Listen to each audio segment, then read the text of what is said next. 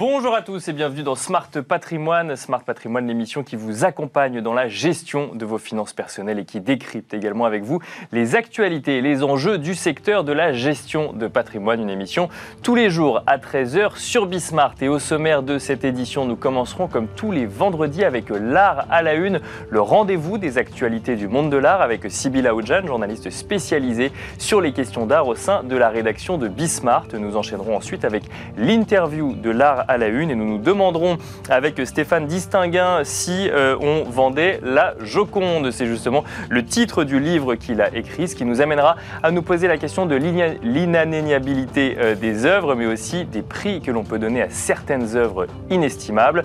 Nous enchaînerons ensuite avec Enjeu patrimoine, où pour le coup nous tenterons également de donner un prix, mais cette fois-ci à vos indemnités kilométriques ou à vos indemnités repas lorsque vous remplissez votre déclaration d'impôt, frais réels ou forfait. Quelle différence et comment choisir Michael Fontaine nous accompagnera. Il est expert comptable et vice-président du Conseil national de l'Ordre des experts comptables. Bienvenue à vous tous qui nous rejoignez. Smart Patrimoine, c'est parti. Et nous commençons donc, comme tous les vendredis, avec l'art à la une, euh, le rendez-vous des actualités du monde de l'art, des actualités proposées par Sybille Aoudjan, journaliste spécialisée sur les questions d'art au sein de la rédaction de Bismart. Bonjour Sybille. Bonjour Nicolas. Bienvenue sur le plateau de, Smart Patrimoine. Alors, euh, quelles actualités du monde de l'art euh, cette semaine, Sybille alors la semaine dernière, il y a eu trois foires à Paris, le Paris Art and Design, le PAD, Art Paris et 1,54. Ces trois foires ont eu des bilans euh, assez positifs. Euh, la semaine dernière, vendredi dernier, on a fait une émission spéciale sur le design à l'occasion justement du PAD qui a accueilli 40 000 visiteurs. Il y a notamment le solo show de Martin Laforêt qui a été présenté à la galerie Carpenters, qui a été un véritable succès. Tout le mobilier du stand a été vendu entre 14 000 et 28 000 euros. Et aussi, euh, plusieurs galeries ont été très satisfaites de leur vente, notamment euh, Colombari à Milan, la galerie Jalu et HP le studio. Et alors justement, Art Paris s'est achevé euh, dimanche dernier. Quel bilan est-ce qu'on peut tirer? Est-ce que les exposants étaient contents, euh, Sybille? Voilà, alors euh, quelques prix ont atteint des sommets, notamment un Franck Sella qui a été vendu pour un million d'euros chez Très Noir, un paysage de Nicolas de Stahl pour un demi-million chez Jeanne Bûcher-Jäger et une toile de Gilles Ayot pour environ 250 000 euros chez Lovenbruck à part ces prix assez élevés, les ventes euh, sont quand même un peu plus faibles euh, comparativement à, la, FIAC, anciennement la FIAC. Euh, les galeries ont été plutôt satisfaites, malgré une baisse de 5% des visiteurs par rapport à la dernière fois. Là, on était plutôt au-dessus de 68 000 entrées, contre plus de 72 000 la dernière fois. mais les organisateurs notent une augmentation de 12% des visiteurs professionnels. Et enfin, la foire euh, consacrée à l'art africain 1,54 a été donc euh, présentée dans les bureaux de Christie's. Et euh, plusieurs stands ont été sold out sur les 22 exposants. Et alors on continue avec les actualités qui ont marqué le monde de l'art cette semaine. On va parler de, dons d'œuvres d'art. Un homme d'affaires grec donne la majorité de sa collection, Sibylle. C'est ça, c'est l'un des plus gros dons d'œuvres d'art jamais réalisés. 350 œuvres de la collection de Dimitri Daskalopoulos. C'est un homme d'affaires euh, grec qui a fait sa fortune euh, dans l'industrie alimentaire. Donc ces œuvres d'art contemporain sont données à quatre musées majeurs, la Tate à le Guggenheim à New York, le MCA à Chicago et le Musée national d'art contemporain à Athènes. Et il explique que c'est notamment pour donner un maximum de visibilité euh, aux œuvres de sa collection. Est-ce qu'on a une visibilité, nous, justement, sur les œuvres qui ont été données au musée? Alors, oui, des grands noms de l'art contemporain, Louise Bourgeois, euh, Janice Kounelis, Steve McQueen. Donc forcément, ils sont accueillis avec joie par euh, les musées. en fait, le collectionneur a tout simplement décidé d'arrêter d'enrichir sa collection de 500 œuvres à peu près. Il explique maintenant, je les rends au public pour donner l'occasion à plus de gens de s'inspirer. Alors, il appelle cette collection la DD Collection. Elle a été créée en 1994 et l'objectif est surtout de rassembler des œuvres qui mettent en avant le corps humain, à la fois en tant qu'objet de créativité, mais aussi comme un objet de, lutte politique. Et alors on enchaîne avec euh, les actualités du monde de l'art euh, cette semaine. On va parler de NFT à présent, un sujet qui nous est cher hein, dans cette émission. Mais alors cette fois-ci, il semblerait que l'euphorie commence à se dissiper, notamment en termes de montant euh, de, de, vente de NFT. Tout à fait. Bah, on a quand même entendu parler de beaucoup d'arnaques, des contrefaçons. Alors est-ce que l'effet de mode commence à s'estomper En tout cas, entre le premier trimestre de cette année 2022 et le dernier trimestre 2021, le montant total des échanges a diminué. On parle de 7,8 milliards de dollars euh, ce semestre contre 8, euh, ce trimestre contre 8,3 milliards de dollars pour le précédent trimestre. Euh, donc ce qu'il faut retenir, c'est que c'est une baisse de 6% entre les deux périodes. C'est une étude de nonfungible.com et le nombre de transactions a aussi beaucoup baissé de près de 50%. Est-ce qu'on va vers une stabilisation plutôt de, de ce marché? Après, si on regarde quand même de manière plus large, sur une année, les transactions, les montants et les créations de wallets ont, elles, beaucoup, beaucoup augmenté. Mais en revanche, on voit, et c'est une actualité qui a animé, euh, je pense, le monde crypto, mais aussi le monde numérique euh, et le monde de l'art, évidemment, qui regarde les NFT de très près euh, cette semaine, c'est que on a vu certains montants délirants parfois, et notamment le, prix du premier tweet de Jacques Dorsey qui a été vendu en NFT. Il a été remis à la vente, et là, on se rend compte qu'il bah, n'y a pas de second marché pour ce tweet. Hein. voilà. Peut-être que les, particuliers ne veulent pas investir encore des millions dans certains NFT. Donc, ce premier tweet jamais réalisé a été vendu par euh, Jacques Dorsey pour 2,9 millions de dollars en mars 2021, mais l'acquéreur Sina Estavi euh, a aujourd'hui voulu remettre en vente ce tweet pour et là 48 millions de dollars euh, sur la plateforme d'échange OpenSea. Et donc là, c'est quand même un, flop, puisque aujourd'hui, j'ai encore regardé, euh, ce matin, c'était plutôt autour des, des, 10 000, dollars, et c'est même descendu à 6, 6 dollars. Donc euh, on verra à quel, à quel montant s'arrêtera cette enchère, mais en tout cas, il semblerait que le propriétaire n'ait pas forcément réalisé l'affaire du siècle. Ouais, c'est effectivement, c'est le moins qu'on puisse dire. Il faudrait s'amuser effectivement, parce que alors 48 euh, millions d'euros par rapport à 29 millions de dollars, bon effectivement, il faut faire une, une, une, une, comparaison, mais globalement, je pense qu'on est à plus de 10 fois euh, le montant. En revanche, pour ramener ça à 6 dollars, là, je ne le ferai pas de tête, mais à mon avis, le, la, descente doit être vertigineuse. Merci beaucoup, Sybille Aoudjan, pour ces actualités du monde de l'art et nous avons le plaisir de recevoir ensemble, Sybille, Stéphane Distinguin. Bonjour Stéphane Distinguin. Bonjour. Vous avez euh, écrit un livre qui s'appelle Et si on vendait la Joconde? J'ai envie de vous poser comme première question pourquoi se poser cette question? Euh, C'est vrai que la Joconde, on va la visiter, on va, enfin, on va visiter le musée du Louvre et on va voir la Joconde. Personne ne se pose la question du prix de cette Joconde, puisque de fait, on estime qu'elle est inestimable. inestimable. Pourquoi est-ce que vous avez souhaité réfléchir à cette question? Euh, D'abord parce qu'en fait, cette question, elle arrivait à un moment qui est un moment particulier, qui était le, qui était le moment du, du, confinement. D'accord. Tout était fermé, quand, quand on n'avait plus accès à la culture, quand on n'avait plus accès au musée, au théâtre, au cinéma, euh, aux expositions. On rappelle que c'était des lieux non essentiels, dits non essentiels. Effectivement. il y avait ce sujet qui était. Et puis, euh, un moment où, où le, le, financement de la création, de la créativité se posait. C'est-à-dire qu'on on, a trouvé assez rapidement euh, des milliards pour choses essentielles. Euh, ensuite, pour des plans de relance, pour, euh, pour la réindustrialisation, pour la relocalisation. Mais le sujet en fait de, de, la création de la culture était plutôt secondaire à ce moment-là. Et, euh, et la question que, que, je me suis posée, c'était est-ce qu'on ne devait pas justement trouver des sources de financement qui étaient à notre portée et qui permettaient de relancer la machine?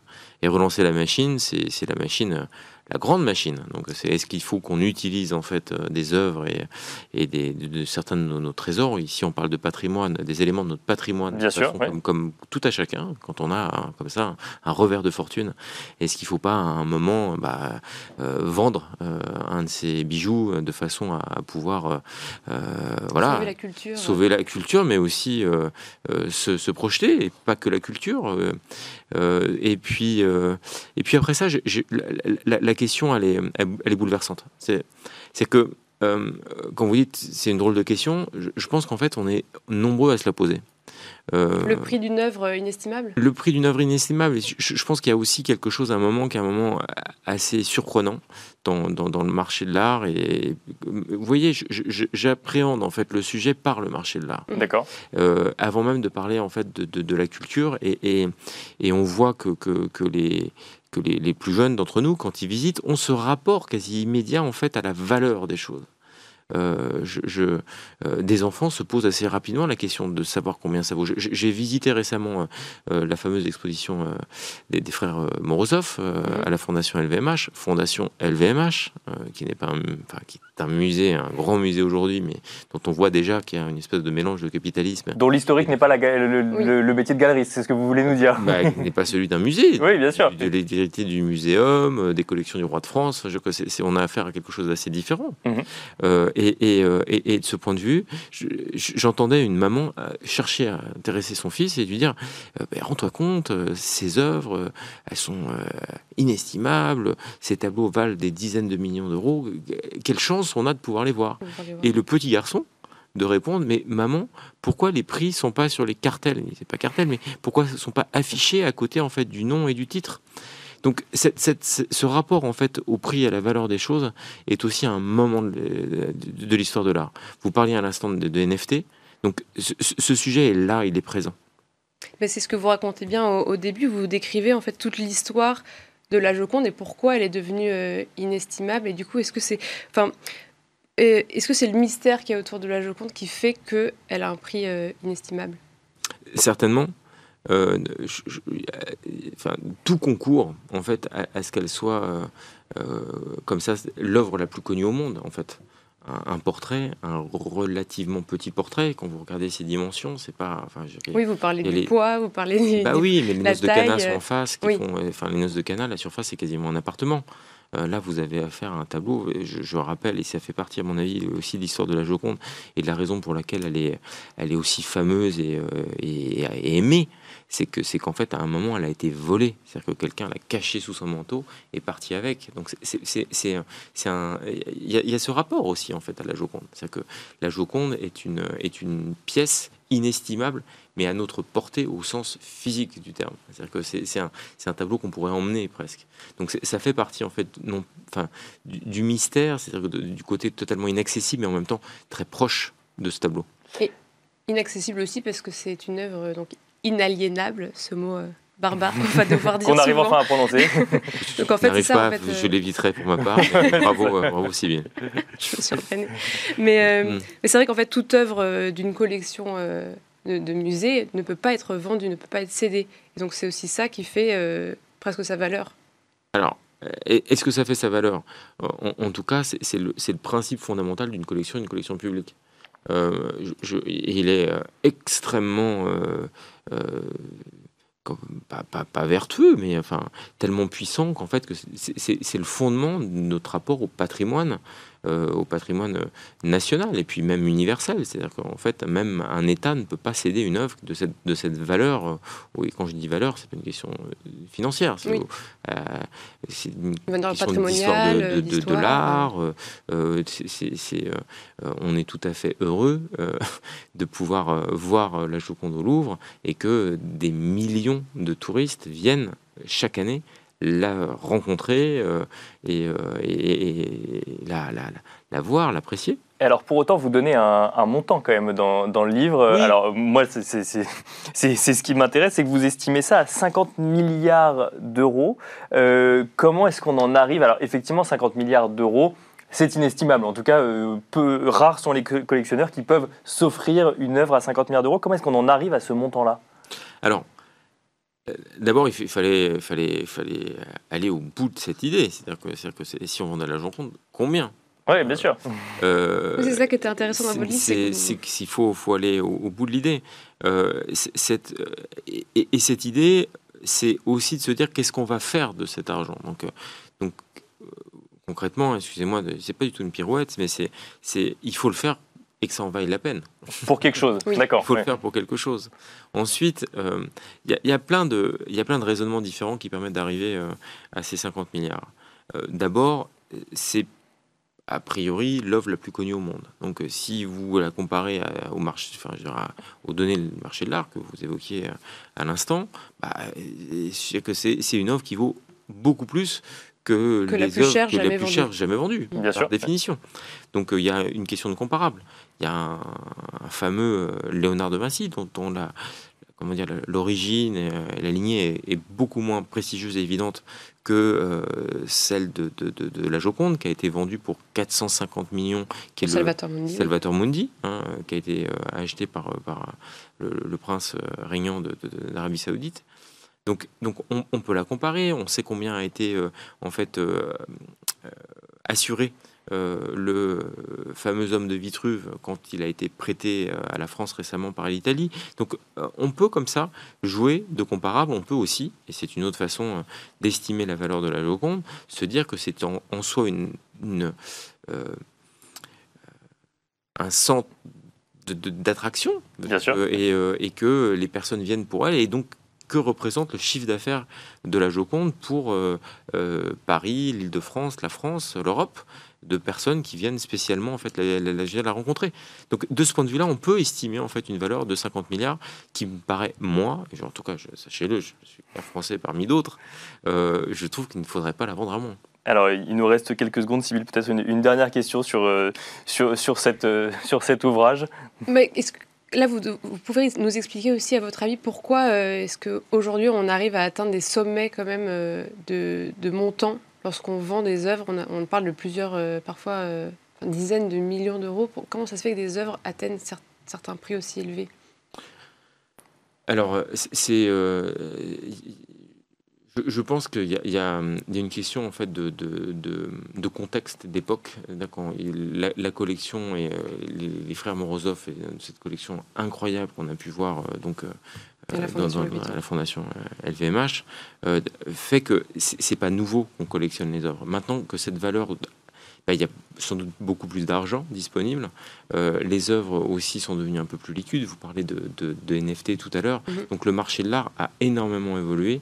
Euh, et, de ce point de vue-là aussi est devenu beaucoup plus global. C'est-à-dire que des œuvres aujourd'hui sont achetables et sont collectionnés dans le monde entier, ce qui était beaucoup moins le cas avant. On parlait de quelques pays il y a encore quelques décennies. Aujourd'hui, le monde entier achète des œuvres, les collectionne. Donc le marché a grandi, le marché augmente et il y a relativement peu d'œuvres. Et on finira euh, là-dessus. Merci beaucoup Stéphane. Stéphane Distinguin, je rappelle que vous êtes auteur de Et si on vendait la Joconde? Merci également Sybille Aoudjan, journaliste spécialisée sur les questions d'art au sein de la rédaction de Bismart. Merci à vous de nous avoir suivis. On se retrouve tout de suite dans Enjeu patrimoine. Et nous enchaînons à présent avec Enjeu patrimoine où nous allons euh, nous poser une question que beaucoup d'entre vous se posent lorsqu'il s'agit de remplir sa déclaration d'impôt. Faut-il choisir les frais réels ou le forfait dans sa déclaration d'impôt quand on parle d'indemnité repas, d'indemnité kilométrique ou vous allez le voir également lorsque l'on parle de coûts euh, liés au télétravail. Pour en parler, nous avons le plaisir de recevoir sur le plateau de Smart Patrimoine Michael Fontaine, expert comptable et vice-président du Conseil national de l'Ordre des experts comptables. Bonjour Michael Fontaine. Bonjour Nicolas. Bienvenue sur le plateau de Smart Patrimoine. Alors j'imagine que la question frais réel ou forfait, c'est une question que tout le monde se pose. Quelle est la, différence finalement entre les deux? Si on devait résumer ça de manière assez pédagogique pour les gens qui nous écoutent. Je dirais plutôt c'est que tout le monde devrait se poser. D'accord. la question est plus ténue. Euh, effectivement, maintenant avec l'imposition pré-remplie, euh, on se pose moins la question. On a notre forfait automatiquement de 10% lorsqu'on est salarié ou gérant qui qui revient à un système salarié au, niveau de la déclaration d'impôt. D'accord. Mais la question euh, doit se poser parce que on, va voir tout à l'heure que les frais réels peuvent être très intéressants, même sur des salaires qui sont euh, plutôt bas. Alors déjà, là, on parle de salariés. Quand on est indépendant, là aussi, on a, là, c'est différent. C'est différent. C'est différent. c'est assimiler salarié, c'est-à-dire salarié ou euh, gérant euh, qui a un statut assimilé salarié pour la déclaration d'impôt de revenu. D'accord. Précise. Donc là, on se connecte sur sa déclaration, on voit que tout est déjà pré-rempli, donc on se pose pas plus de questions que ça. On se dit c'est bon, c'est réglé, ils, ils, ont tout géré, j'ai rien à faire. Et là, vous dites attention, posez-vous la question. Posez-vous la question. Parce que la différence entre frais réels et euh, frais forfaitaires, déjà en frais forfaitaires, c'est plafonné. D'accord. 12 829 euros par an. Ce qui donne déjà bon, des gros revenus. Tout compris tout compris, au niveau du forfait, vous avez 10%. Si euh, ce 10% est euh, supérieur à 12 829, c'est plafonné à 12 829 euros pour le forfait. Donc là, on parle, juste pour bien préciser, de coûts de transport, de coûts de repas, de tout compris. D'accord. En revanche, euh, la question à se poser, et notamment pour les personnes qui travaillent loin de leur domicile, qui n'ont pas forcément de, de, lieu de repas géré ou d'indemnité payée par l'entreprise, Et on peut s'apercevoir que le- les frais réels peuvent être très intéressants. D'accord, Donc, je vais vous donner un exemple. bien sûr. Euh, et on rentrera le détail des, des calculs ensuite. Imaginez un salarié euh, qui travaille à 30 km de, de son domicile. Tous les jours, il va faire 60 km en voiture. Euh, au bout de l'année, ça fera 14 000 à peu près kilomètres parcourus. Au barème forfaitaire moyen, euh, 5 chevaux, vous serez à 5 000 euros d'indemnité kilométrique qui va pouvoir déduire en réel. D'accord. Plus éventuellement les repas, euh, qui ne qui, qui sont pas pris. Donc c'est 4,95 euh, le repas d'indemnité forfaitaire. On sera autour de 1000 euros euh, sur l'année. On approche les 6 000 euros. Ce salarié a 30 000 euros de salaire net déclaré sur euh, 2021. Si on applique le forfait, c'est 10% 3 000 euros. D'accord. On descend en frais réels, vous appliquez 6 000 euros. Et vous êtes à 24 000 euros. Le barème d'impôt progressif fait que la tranche, soit c'est 24 011 euros, vous fait passer de 11 à 30 000 euros. En descendant euh, en dessous, vous, vous tombez de tranche. Donc en fait, en prenant en compte le calcul des frais réels, on peut changer de tranche d'imposition d'impôt sur le revenu. Exactement. D'accord. Et ce qui n'est pas neutre. Voilà. Bah, ce qui la- n'est pas neutre, effectivement, quand on paye des impôts, mais c'est- intéressant de, de- de voir que, oui, parce qu'on pourrait se dire, bon, bah, moi, de toute façon, mon salaire, c'est 30 000 euros, donc globalement, ma tranche, c'est celle-là, c'est pas mes frais qui vont changer quelque chose, ça, c'est pris à part. Non, là, ça revient, effectivement, pour dire, bah, en fait, votre revenu réel à l'année, c'est 24 000 euros, par Tout exemple. à fait. Déduction faite de vos frais réels. Bon, alors, justement, frais réels, euh, ou, euh, quels sont ces frais réels? Donc, moi, oh, donc on a évoqué euh, transport, repas, c'est les deux frais réels principaux à prendre en compte? Tout, tout à fait. Alors, après, il y a des particularités. On peut tomber dans les, les tenues de, de travail. D'accord des bleus de travail, des uniformes. Attention, le costume n'est pas un uniforme. On a souvent la question. D'accord, Je, je ouais. précise. Et puis, euh, j'irai ensuite, vous avez aussi des frais de, de mobilier. Par exemple, si vous devez travailler de chez vous, euh, vous pouvez avoir euh, des frais engagés, euh, soit pour l'utilisation d'une partie de votre domicile, D'accord. soit pour aménager votre lieu où vous allez travailler. Mais alors ça, c'est une vraie question avec le télétravail. C'est qu'effectivement, est-ce que ma table de salon, est-ce que ma chaise de salon, ou alors est-ce que le bureau que je me suis acheté pour télétravailler, euh, du coup, rentre dans les frais réels euh, ça, ça peut en faire partie? Alors ça peut en faire partie. Alors là, on rentre dans un autre système. D'accord. effectivement, il y a des mesures qui ont été prises et maintenues pour 2022. Donc vous pouvez déduire forfaitairement 580 euros D'accord, euh, si vous, alors au maximum. hein. bien sûr. parce que après c'est calculé en fonction du nombre de jours de télétravail. Donc Que vous 580 avez- euros, c'est si je suis en 100%, 100% télétravail. Télétravail, etc. Euh, la question à se poser, c'est est-ce que euh, ces 580 euros euh, couvrent les frais que j'engage Bien sûr, oui. euh, pour aménager mon. Donc, en fonction des années, l'année où vous allez acquérir certains mobiliers, parce qu'il y a un plafond à 500 euros avec des particularités, il faut vraiment s'intéresser à ce calcul. Mais attention, si vous touchez une indemnité d'autre employeur qui vient couvrir Bien sûr, une oui. indemnité, il faudra la neutraliser. Parce que vous ne pouvez pas à la fois récupérer une indemnité qui est en franchise d'impôt et, Et de l'autre côté, déduire Voilà, de- de ses exactement. impôts. Donc bien faire attention à, à- à ce calcul euh, pour pas tomber dans le, dans le piège. Alors, une autre question toujours sur le, sur le télétravail. Je peux déduire euh, mon abonnement Internet? Alors, vous pouvez. euh, le, le principe, c'est que vous pouvez déduire les frais engagés dans le cadre de votre activité de salarié. D'accord, donc il n'y a pas une liste finalement de ce que je peux déduire et pas déduire. Non, Après, c'est du moment que ça m'aide à travailler. Voilà. Après, ce qu'il faut, c'est faire le calcul euh, et prendre une cote-part. D'accord, En général, ce qu'on va retrouver, mais équivalent dans les entreprises, la- le meilleur moyen, c'est de se dire, bon, sur 100 mètres carrés, j'utilise 10 mètres carrés, par exemple, pour mon activité. Et vous allez appliquer un forfait de 10% pour, pour l'évaluer. En revanche, il faut bien documenter tous ces calculs. Euh, donc ça, on ne l'a pas encore évoqué, mais quand vous êtes en frais réels, il faut documenter. d'accord. Faites preuve de pédagogie euh, dans la feuille que vous allez faire à côté, joindre à la déclaration. Euh, bien décrire et bien détailler. Plus vous serez pédagogue, plus l'administration fiscale euh, ben, aura tous les éléments pour pouvoir se prononcer. Et euh, j'ai envie de dire, moins ça sera compliqué à justifier après. Alors justement, si on rentre un peu dans les, dans les modes de calcul, donc euh, là on a évoqué le, le- le télétravail, mais il y a, j'ai envie de dire, les plus classiques, c'est l'indemnité kilométrique ou les repas que je n'ai pas pris au sein de l'entreprise qui me proposait une cantine. Et donc du coup, comment est-ce que je les déduis de, de, de- de ma fiche d'imposition? Comment on calcule ça? Alors on calcule, il y a des barèmes qui sont faits chaque année. Par exemple, le barème euh, d'indemnité kilométrique a été augmenté de 10% dernièrement pour tenir compte des, des évolutions euh, gérées des- du, coût. hein, Bien sûr, de euh, l'inflation, ouais. L'inflation 2021. Donc il y a un barème qui est fait pour les véhicules, électriques, véhicules thermiques, scooters, deux roues, euh, et ensuite en fonction de la puissance fiscale. D'accord. et donc là, vous appliquez le barème. Dans le calcul que on a donné en début d'émission. donc, notre salarié qui a un véhicule de 5 chevaux qui fait 14 000 km, et bien, il va regarder, c'est un véhicule thermique. la grille, c'est 0,39 centimes du kilomètre, par exemple. Enfin, D'accord. Et il va appliquer son, son, barème. Donc, il y a des petites subtilités, et c'est ce, ce montant-là qui devra indiquer. Mais moi, j'insiste sur le fait, dans la feuille que vous allez joindre à la déclaration d'impôt, détailler le maximum d'éléments le nombre de kilomètres, le domicile, le, lieu de travail, euh, la puissance de la voiture, l'immatriculation, pour que l'administration soit confortable avec ces éléments. Mais alors, la question que j'ai envie de, vous poser, c'est euh, moi, je remplis ma déclaration d'impôt une fois dans l'année et je fais des trajets tous les jours. Donc, ça veut dire qu'après, il faut que je prenne le temps, effectivement, d'aller regarder euh, le nombre de kilomètres entre mon domicile et mon lieu de travail et éventuellement les rendez-vous que j'ai pu faire avec ma voiture. Exactement. Alors, il y a le cas classique, vous faites tous les jours le même trajet. Donc ça, c'est assez simple. Si vous faites d'autres trajets, mais j'ai envie de vous dire, effectivement, euh, la facilité, c'est se dire, j'ai ma déclaration pré-remplie, je me pose pas de questions, j'ai 10%. À l'heure actuelle, aujourd'hui, tout est compliqué. Vous achetez une voiture, euh, on va vous passer une heure à vous expliquer comment fonctionne une voiture.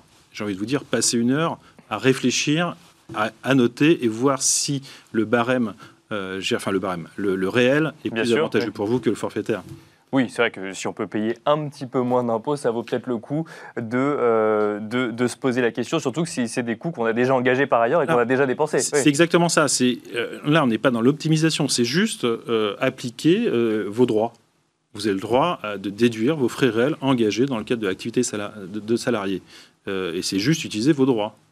Et alors, en ce qui concerne euh, les indemnités repas, là aussi, euh, l'administration fiscale, par exemple, euh, vous dit, bah tiens, tel restaurant, ça fonctionne, tel restaurant, ça ne fonctionne pas. il, y a, une limite Il y a une limite, un barème, donc il y a déjà deux, cas de figure. Le, cas de figure où il n'y a pas de lieu de repas, de cantine sur place. Après, il y a l'histoire des tickets restaurants également à part. Donc là, vous avez travailler dans une entreprise, un lieu. Oui, on, rappelle quand même que là, tout ce tous les calculs qu'on donne, c'est quand euh, l'employeur ne participe pas exactement, euh, exactement. à ses frais. Voilà, faire attention. Hein. Donc là, vous avez soit euh, un montant forfaitaire de 4,95, qui est la valeur du repas à domicile, que vous pouvez déduire sans justificatif. Donc, ce qui peut être intéressant, hein. soit l'écart entre le prix payé et cette valeur. Voilà, vous avez un calcul à faire. Si vous, mais par contre, si vous prenez les frais réels du restaurant avec l'étiquette, il faut bien euh, garder ce justificatif.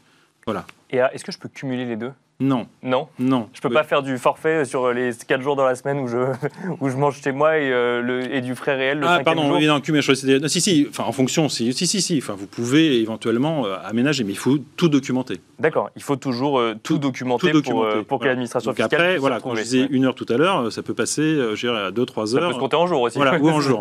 Donc, après, Mais on a plusieurs mois pour remplir sa déclaration d'impôt. Exactement. dernière question, Michael Fontaine. À quoi est-ce qu'il faut faire très attention dans sa déclaration Votre conseil d'expert comptable dans en ce moment où on remplit sa déclaration d'impôt sur le revenu alors, c'est de prendre le temps de se poser euh, pour bien, euh, euh, vérifier qu'on a bien tout rempli. Ne pas paniquer euh, et alors, on est sur la question des frais réels, euh, frais forfaitaires. Si vous faites le calcul, vous posez la question, savoir si mes frais réels sont supérieurs ou pas. Et attention, de ne pas euh, déduire deux fois les frais forfaitaires. Les frais forfaitaires de 10% sont automatiquement calculés par l'administration. D'accord. Donc, il ne faut pas les rajouter. C'est eux qui le font. En revanche, si vous êtes en réel, là, vous allez indiquer le montant de frais réels. Euh, et là, l'administration va comprendre que vous passez aux, frais réels plutôt que frais forfaitaires. Et dernier point, bien euh, travailler euh, sa documentation, euh, l'explication, faites preuve de pédagogie pour la personne qui va vérifier votre déclaration d'impôt sur le revenu. Merci beaucoup, Michael Fontaine. Je rappelle que vous êtes expert comptable et vice-président du Conseil national de l'Ordre des experts comptables. Merci beaucoup. Merci, Nicolas. Et merci à vous de nous avoir suivis. Je vous donne rendez-vous lundi prochain à 13h sur Bismart pour un nouveau numéro de Smart Patrimoine.